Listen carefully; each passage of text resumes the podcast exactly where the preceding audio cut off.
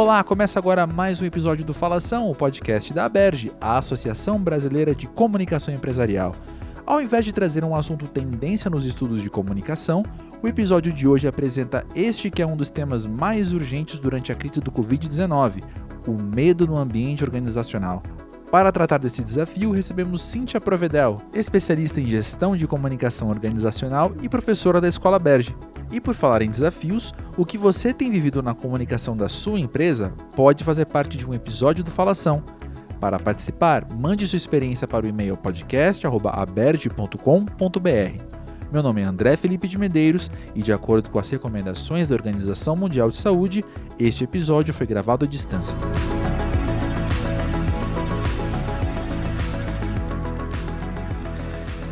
Cíntia, sempre que eu leio sobre medo, eu fico impressionado com a complexidade desse tema. Porque falar de medo pode ser tratar de emoções, pode ser entender mecanismos de defesa ou até mesmo instrumentos de controle. Eu entendo também que o medo pode ser tanto causa quanto consequência. E para você, por que, que é importante estudarmos mais o medo? É, acho que falar do medo é, nesse momento, né, eu acho que é uma responsabilidade enorme, né? É, porque o medo por si só, ele. Tudo bem que a gente vivencia agora uma sensação de medo que é meio coletiva e, e que tem um, um gatilho que é muito específico, né? E que é um gatilho de grupo. Mas, ao mesmo tempo, o desdobramento do medo né, e a maneira como ele impacta cada um é, é super singular, né, íntimo, individual, ainda que a gente esteja vivenciando o medo de forma coletiva nesse momento por um mesmo por uma mesma causa. E eu acho que no, na perspectiva organizacional, né, que é a perspectiva que eu que eu estudei e que eu me aprofundei, o medo ele tem impactos eh, muito muito expressivos, né? Não só na maneira como as pessoas reagem ao medo no dia a dia dentro das organizações, mas no impacto imediato que o medo gera na própria comunicação interna organizacional, né? E, e eu acho que nesse momento é super importante falar a respeito disso, né? Porque o medo, ele precisa encontrar espaço de expressão para que as pessoas entrem de fato em contato, né, com a, com a causa original desse medo é, e a própria expressão do medo, né, falar a respeito do medo, pode ajudar a, a encontrar formas proveitosas né, e positivas de lidar com esse medo. Que nesse momento vai muito além do medo organizacional, né, que foi o medo que eu estudei originalmente durante o, o meu mestrado. É, o medo agora ele tem outros contornos, né? Ele tem outras perspectivas, né? E acho que, que isso também precisa ser considerado nesse momento, porque ele transcende aquele medo tradicional, né? É aquele medo mais comum, mais trivial, organizacional, que é o medo de ser desligado, é o medo de ser substituído, é o medo de não saber o que vai acontecer, né? Então, o medo nesse momento, eu acho que ele vai vai um pouco além, e aí, em função disso, a gente precisa olhar ele a partir de, de outras perspectivas, eu acho que inclusive de outros saberes, né? De outras formas de enxergar esse tema. Como de fato eu já venho olhando, né? Então, quando lá atrás é, eu decidi que mestra, no mestrado o medo ia ser o meu objeto de estudo, eu assumi que pela complexidade que você comentou, né, a respeito desse, desse objeto, desse, dessa temática, ele precisaria de fato ter um olhar é, mais amplo, mais abrangente e, portanto, mais multidisciplinar e, e, e, percebido a partir de diferentes perspectivas, né? E eu acho que agora não é diferente, né? Eu penso que deve ser muito interessante você escolher o medo como objeto de estudo, como você acabou de contar. E penso que deve causar uma certa surpresa em várias pessoas também quando você conta que esse é o seu trabalho, é estudar o medo na comunicação. Uhum. Cíntia, me conta então como é a resposta das pessoas a enfrentarem a relevância que o medo tem no trabalho delas. É, eu acho que quando, quando eu trago essa temática, né, ela gera uma receptividade natural, porque é um tabu falar de medo dentro das organizações, né? Então, o, o espaço para a expressão do medo ele é ainda muito limitado, Porque hoje, ainda, né, falar sobre medo é, significa se vulnerabilizar, né?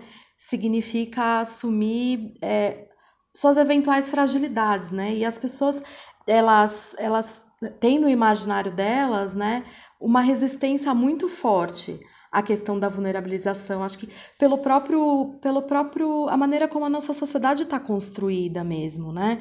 Onde a gente tem uma ideia, né, não muito, muito assertiva de que a gente tem que ser forte o tempo todo, né? E que não existe espaço para vulnerabilidade e para fragilidade. Então eu acho que quando eu proponho esse tema, existe timidamente um interesse e uma adesão e uma receptividade que são um pouco imediatos, porque é a grande oportunidade das pessoas falarem e se conectarem com esse tema, né? E na medida em que eu vou aprofundando as causas do medo organizacional, de que forma ele tem impactos dentro da organização, seja na cultura, é, no clima, na tomada de decisão, na atitude das pessoas, mas especificamente na maneira como as pessoas se comunicam, aí existe uma, uma receptividade absoluta, né? E até um reconhecimento, né? As pessoas se conectam porque elas identificam naquilo que eu trago, que eu nas reflexões que eu proponho, uma conexão imediata com aquilo que elas vivenciam no dia a dia e que enquanto comunicadores elas já percebem, né? Porque na verdade é, o que, a reflexão que eu trago é de uma observação fenomenológica, né? Então não é porque eu estou estudando o medo que o medo acontece dentro das organizações e gera impacto. Isso, isso já existe. E o comunicador ele está ali como um observador atento desse processo. E aí eu acho que eu trago uma provocação de que a gente pode sair desse lugar talvez um pouco mais de observador e passar a ter uma atitude um pouco mais é, proativa e proveitosa em relação a esse cenário é, onde o medo está instalado e, e, onde esse medo ele provoca impactos na comunicação interna, né? Então acho que quando você sai dessa você leva um tema que sobre um sentimento que é atávico, né? Que é humano, que vem com todo mundo e que caminha com a gente. E é só por isso que a gente está aqui.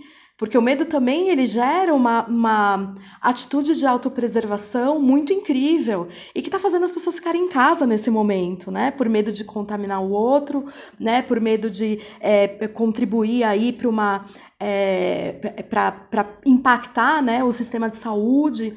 Então, que bom que o medo ele tem essa característica, né? E ajuda de fato as pessoas a se autopreservarem.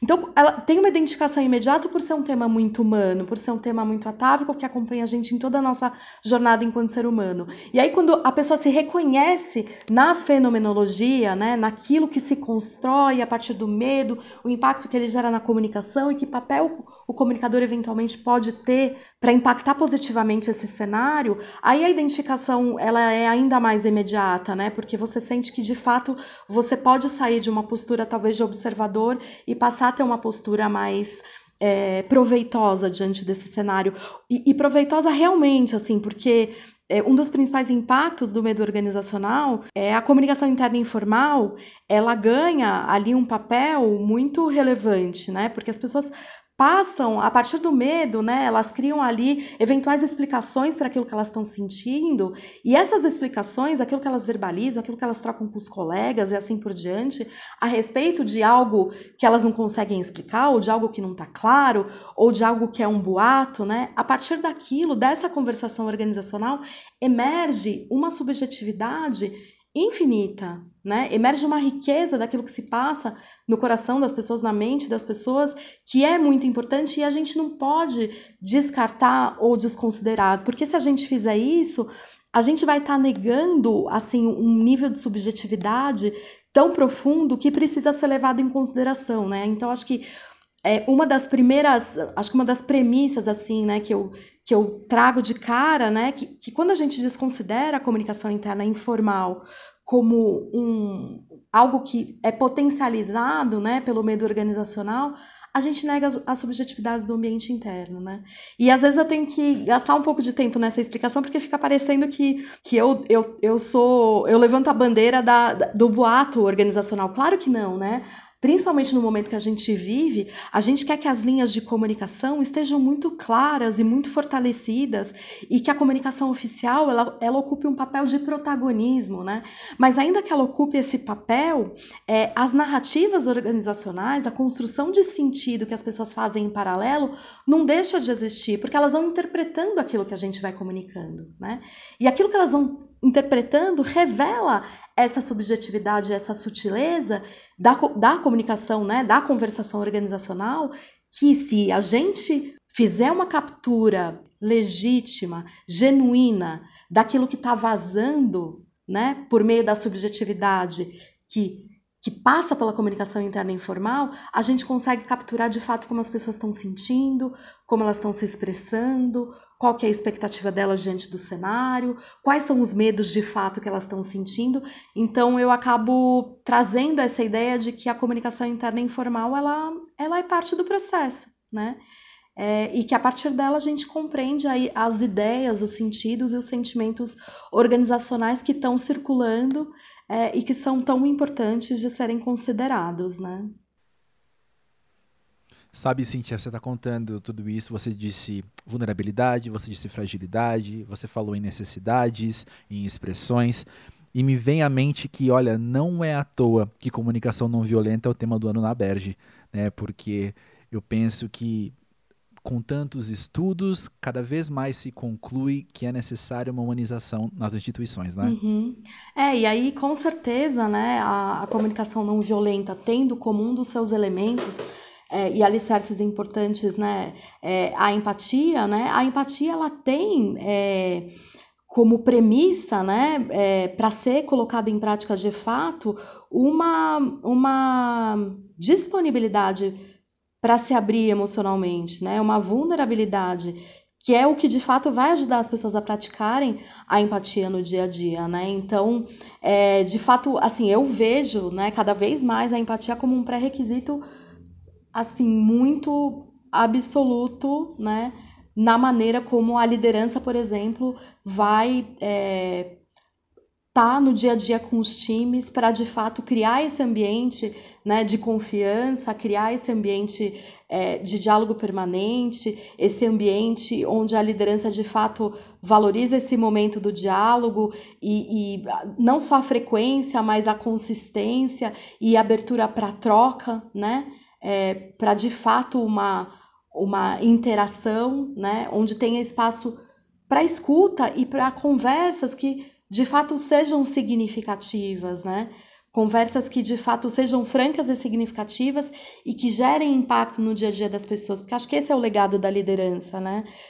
Proporcionar esse ambiente de confiança, ele contribui de diversas formas, né? Não só para uma relação é, forte de confiança entre líder e liderado, mas um espaço de, de de troca legítima que pode trazer desdobramentos muito positivos para a organização, né? É, contribuindo para a colaboração, é, para aumentar o nível de aprendizagem organizacional, para relacionamentos muito mais humanizados, para um ambiente onde o pensar criativo ele é possível e ele é viável porque existe uma atmosfera de confiança onde aprendizagem, erro, né, são coisas que estão ali naquele ambiente e onde tem uma liderança que favorece esse fluxo, né, é, e reduzindo aí, né, estresse, diminuindo a ansiedade, criando um espaço de intimidade mesmo.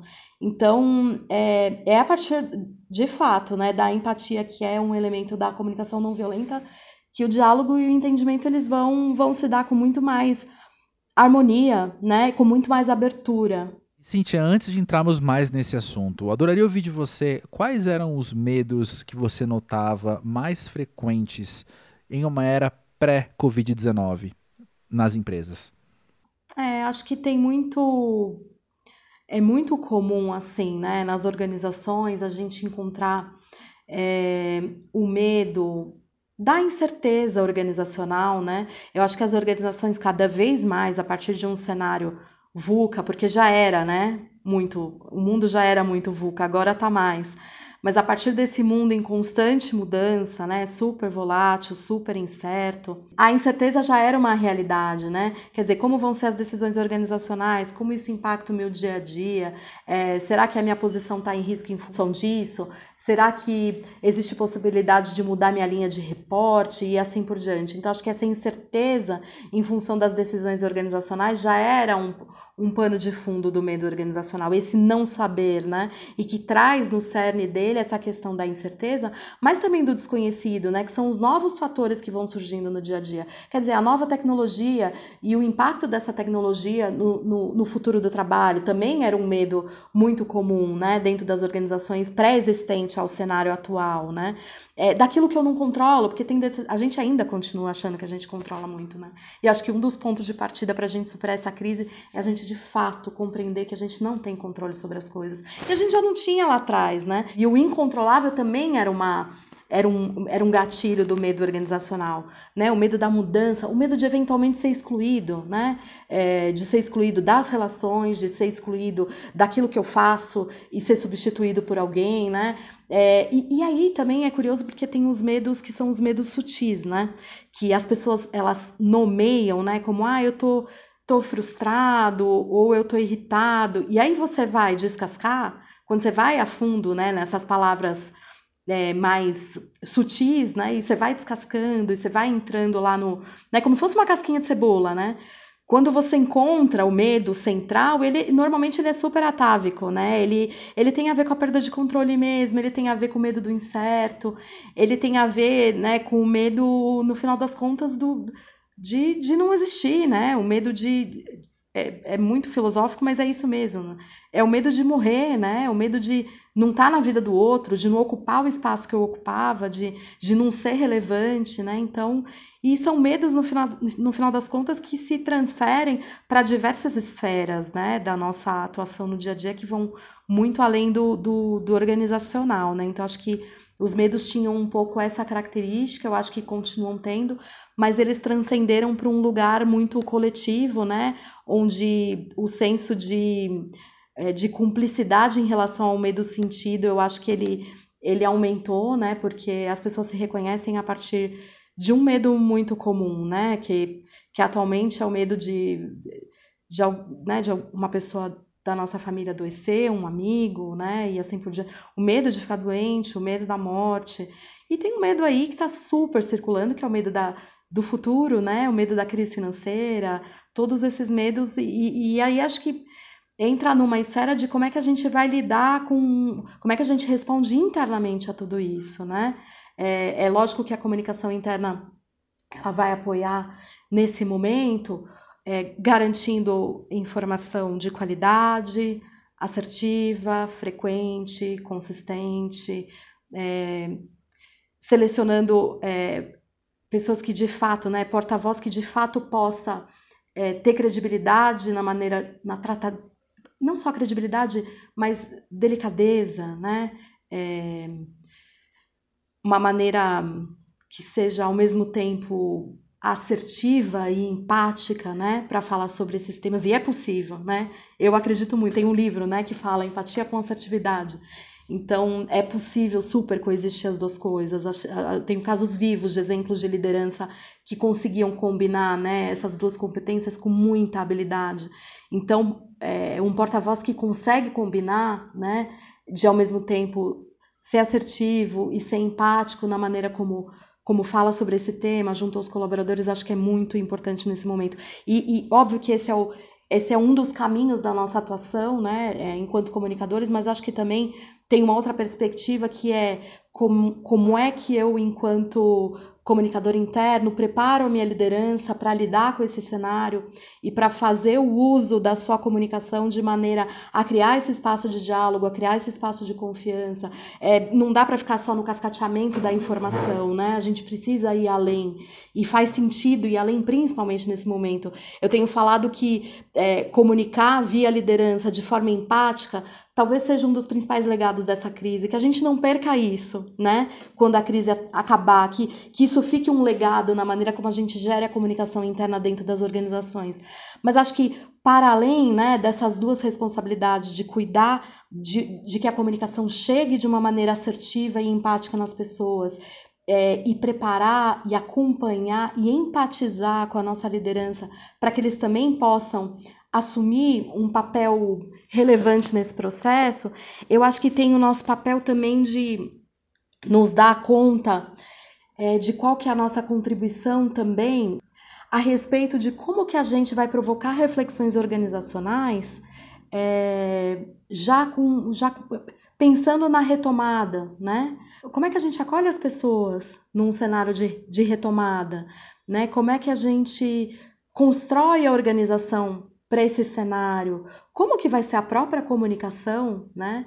Nesse momento de retomada. Então, acho que sim, a gente precisa olhar a crise, a gente precisa fortalecer o papel do líder, a gente precisa garantir a comunicação assertiva e empática via canais, via liderança, né? Mas acho que tem uma, uma responsabilidade aí nossa de, de pensar, né? Como é que vai ser essa retomada? E de sentar, né? Sentar virtualmente, né? Nas discussões para ter essas conversas que nem sempre são fáceis, né? Quais habilidades a gente vai ter que ter enquanto comunicador para ajudar na transição para esse novo momento, né? Como é que a gente vai trazer para a nossa liderança temáticas que ajudem também essa liderança a, a cuidar dos times e a gerir os times nesse cenário, né, onde talvez aí o gerenciamento da crise, as questões de tendência, de futurismo, de negócios ganhem uma relevância também, como a gente inova, né, a partir de um cenário completamente é, não planejado, né? Então acho que o comunicador ele também precisa talvez apoiar nessas discussões para que elas possam ganhar ganhar espaço dentro das organizações a partir de um diálogo transparente, né? A partir de uma perspectiva é, compreensiva, de uma perspectiva é, empática, né? Então acho que a gente também tem também tem um pouco esse papel nesse momento. Cintia, eu nem imaginei que ia te perguntar isso neste momento, mas você falando tudo isso, eu penso que não só eu, mas quem está ouvindo, adoraria ouvir mais sobre esses pontos que você tem levantado de e agora? O que, que a gente faz? E agora? Como é que eu lido com essas incertezas e como é que eu lido com tanto o uhum. meu medo individual quanto o meu medo coletivo ou o nosso medo coletivo. Olha, eu tô aprendendo, né? Dizem que a gente elege objetos de estudo que são muito, que tem muito a ver com a nossa jornada de vida, né? E acho que no meu caso não é diferente. Não foi à toa que eu escolhi o medo como objeto de estudo, porque de fato é uma temática, né? Na minha jornada individual, na minha jornada de autoconhecimento. E eu tenho pensado muito a respeito, né? No quanto que a gente tem como contraponto, né? Aí dos momentos onde a gente é, entra numa numa vibração de um pânico maior, né? O quanto que a gente tem que buscar, né? É, enquanto comunicador ainda, né, enquanto ser humano, primeiro tem uma responsabilidade muito grande em relação à maneira como a gente orienta as pessoas, né, a como lidar com as coisas nesse momento, porque é uma situação muitíssimo delicada e extrema, né, e a gente como formador de opinião dentro das organizações, né, as pessoas buscam a gente como referência, como fonte, né, então, o quanto que a gente tem que ser muito responsável na maneira de, de se posicionar né, a respeito dessa temática. É, mas eu acho que tem algumas alternativas, né? Tem algumas é, opções né, para a gente percorrer e, e ir encontrando o nosso lugar, né? Porque também não é receita de bolo como que cada um vai lidar com medo. Vai ter a ver com a jornada individual de cada um, com o nível de autoconhecimento que cada um foi buscando ao longo da vida é, e com os recursos internos que cada um tem para lidar com isso. Mas eu acho que estar tá em contato com as pessoas, estar tá apoiado em rede, tipo o que a gente está fazendo agora, né? A gente está trocando ideias que vão ser proveitosas não só para os comunicadores que vão nos ouvir, né? Mas que eu espero que sejam proveitosas para nós enquanto ser humano, individualmente, né? E as ferramentas online estão super aí, para quer dizer, é um distanciamento físico, Não precisa ser um distanciamento né, emocional, né? não precisa ser um distanciamento nas relações. Então, a gente não está isolado nesse sentido, temos alternativas. Então, aí, os cafés virtuais, os happy hours que as pessoas estão fazendo no final do dia. Meu marido faz happy hour com o time dele toda sexta-feira, religiosamente. Né? Isso tem um impacto importante na vida das pessoas. Eu acho que a gente ter o outro como pilar que sustenta e ajuda a gente a seguir é, é, super importante. E aí a gente exercitar essa escuta empática, que é sem julgamento, né? Deixar que as coisas venham, né? E, e, e ouvir as pessoas a partir de um lugar de, de uma escuta muito, muito neutra, né? De uma escuta muito amorosa. E eu acho que tem uma questão, né, que para mim tem sido um alicerce aí nesse processo, que é, que é como é que a gente contempla, né, a partir de um lugar de muita verdade, a questão da impermanência, né, que também já existia antes da crise. E ela é muito real nesse momento. Ela é, a gente está sentindo na pele a questão da impermanência, né? Então acho que quando a gente assume que a impermanência ela faz parte desse cenário, que ela é um elemento nesse, nesse cenário, né? A gente passa a lidar talvez com o medo, com o pânico, né, de uma outra forma, e, e talvez, né, passa a nomear e reconhecer a partir de si mesmo, né, buscando autoconsciência, buscando, enfim, autoconhecimento, né, a partir até eventualmente de uma postura meditativa ou de uma mudança na maneira como a gente respira, né, é, reconhecer que, em função da impermanência, a gente vai transitar nesses extremos. Ontem eu discutia isso num outro grupo muito bacana, né, com outro pano de fundo, né, sobre outros saberes, e a gente discutia, né, o que, que é o, o que, que é a posição do medo, né? Será que é a coragem, né? Eu sempre acreditei medo e coragem, né? E, e aí um, uma outra colega trouxe, não, mas é o amor, né? Quer dizer, e tem a ver com coragem, né? Porque coragem, acho que em latim é a ação do coração né? E no coração o que, que a gente leva, né? A gente, a gente cada vez mais leva, né? Uma ideia de, de ser amoroso com o outro, de se colocar no lugar do outro. Então, é, eu acho que, que é isso, né? É a gente transitar entre esses extremos, né? Onde, onde o medo vai trazer uma sensação de ansiedade, uma sensação de, é, de talvez de uma intolerância maior, né? Uma irritação, uma raiva, um desconforto, mas daqui a pouco a gente vai transitar né, para essa esfera da, do amor, onde vai brotar coragem, onde vai brotar significado, onde vai brotar uma esperança que vai mover a gente. E a, e a impermanência traz essa ideia de que a gente vai transitar é, entre esses dois polos e, de, e que faz parte, né? E o quanto que a gente vai ganhar musculatura para cada vez mais transitar entre, esses, entre essas duas esferas com, com naturalidade, né, respirando e entendendo as nossas reações a partir desses diferentes lugares, né. Então, acho que eu tenho feito esse exercício, é, eu tenho buscado é, junto com junto com as pessoas próximas também, né, conversar sobre essas ideias e, e compartilhar, né.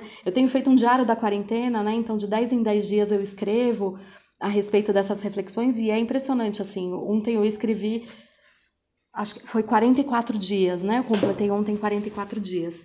E eu olho o meu relato dos 44 dias e olho o meu relato dos, dos 10 primeiros dias, assim, tem um abismo, né, entre essas duas coisas. O quanto que a gente vai mudando ao longo da jornada, o quanto que a gente está crescendo. É, e, e, e, de novo, né, é, sem romantizar o processo, porque é, é, é doloroso, é, é sofrido, a gente vai colhendo no meio do caminho, né, os, as flores estão no caminho, né? Já dizia a música, as flores e as dores, né? Então a gente vai colhendo ao longo da jornada os aprendizados. Mas acho que quando a gente de fato entende que a impermanência ela é ela é uma realidade, não só desse cenário, mas da vida humana, eu acho que fica mais é, mais natural, né? Tentar compreender esse cenário e todos os desdobramentos, mas de novo, é um exercício constante de ir e vir entre esses dois extremos e eu acho que a gente tem que se humanizar muito e humanizar muito quem está no nosso entorno, né? Realmente praticar a autocompaixão e a compaixão em relação ao outro nesse momento, porque acho que esse é um segundo caminho da empatia, né? A, a compaixão ela vem aí como um outro elemento que ajuda a gente a entender é, de fato que o outro também está tentando fazer o melhor e que o outro também está em sofrimento, né? E junto a gente busca uma forma mais proveitosa de lidar com tudo isso, e mais do que proveitosa, né? Empática, amorosa, profunda. Pois é, a leitura que eu estou fazendo de tudo isso que você está contando é que, acima de tudo, ninguém enfrenta o medo sozinho. Não é? Compartilhamos dessa percepção. Acho que quando a gente dá a mão, né, na jornada e entende que sem o outro eu não sou capaz de fazer, não sou capaz de caminhar, fica muito, não tem porquê, né? De novo, é aquilo que eu trouxe antes, não é um isolamento, é um isolamento de distanciamento físico. Mas a gente, né, tem tantas outras alternativas para para estar tá com o outro nesse momento, né? E eu acho que o que a gente está vivendo possibilita um alcance tão maior do exercício da empatia, do exercício da compaixão, né? Talvez a gente, do ponto de vista mais coletivo, a gente certamente a gente nunca foi impactado por uma situação que pudesse alavancar esse exercício de uma forma tão profunda e verdadeira, né? Então, quer dizer, a situação ela favorece, né? É, que a gente seja, que a gente exercite, né?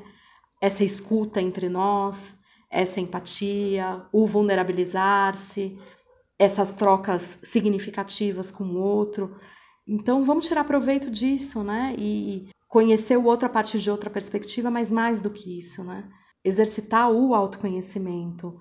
E, e, que acho que é um convite também muito interessante do ponto de vista da, da própria desaceleração, né? A, desaceleração, ela traz esse convite muito forte. Acho que tem uma tem aí uma oportunidade de novo, não que seja simples, não que não seja dolorido, né? Mas eu acho que é um caminho é um caminho importante, até para a gente se fortalecer para a retomada, né? Desenvolver habilidades, disponibilidade, mais do que habilidade, acho que disponibilidade e abertura para os desafios que virão, né? E que vão ter esse contorno, vão ter essa característica.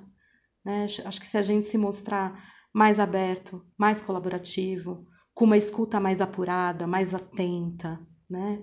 É, com um compromisso em relação ao outro, acho que isso tudo vai ter um lugar muito importante no momento, né? Nesse processo de retomada e na maneira como a gente vai vai evoluindo nesse cenário. E depois de toda essa conversa incrível, antes de me despedir de você, eu adoraria ouvir suas recomendações, suas dicas de materiais para nos aprofundarmos mais sobre esse assunto durante a quarentena. Podcast tem sido minha principal ferramenta, né? Porque dá para ouvir um bom conteúdo e ao mesmo tempo fazer alguma coisa prática na minha casa, na rotina. O podcast da Berge Super tá na minha playlist, né? Eu tenho também um outro podcast que eu tenho ouvido bastante, que é o Coemergência, que contempla as relações entre o mundo interno e externo, é bem bacana. Tem o podcast Mercúrio Antroposofia, que traz temáticas bem atuais, à luz da, da antroposofia, que é um tema que, sobre o qual eu tenho bastante interesse. É, tenho assistido também alguns conteúdos online em relação a desenvolvimento humano e liderança de boas escolas de negócio. Eu tenho aí alguns livros na fila, mas o atual também é de antroposofia, chama Nova Consciência. É, ele aborda de que maneira a humanidade está aí sofrendo né, pelas questões de, de materialismo, perda de valores importantes, e ele coloca o altruísmo como um esforço, né, na discussão central do livro, é uma prática aí na busca da integração da ciência material com a ciência espiritual, enfim, um tema bastante relevante, sagrado, denso, importante, que exige é, toda a nossa profundidade e que tem muito a ver com o momento vivido. Esse foi mais um Falação. Para saber mais sobre esse e outros assuntos, visite o portal Aberge e conheça os cursos da Escola Aberge de Comunicação. Queremos ouvir sobre os desafios que você tem enfrentado na comunicação da sua empresa. Mande a sua experiência no podcast aberge.com.br. O Falação é apresentado por André Felipe de Medeiros, com produção da equipe Aberge, formada por Emiliana Pomarico, André Nacassone e Vitor Pereira. Até a próxima!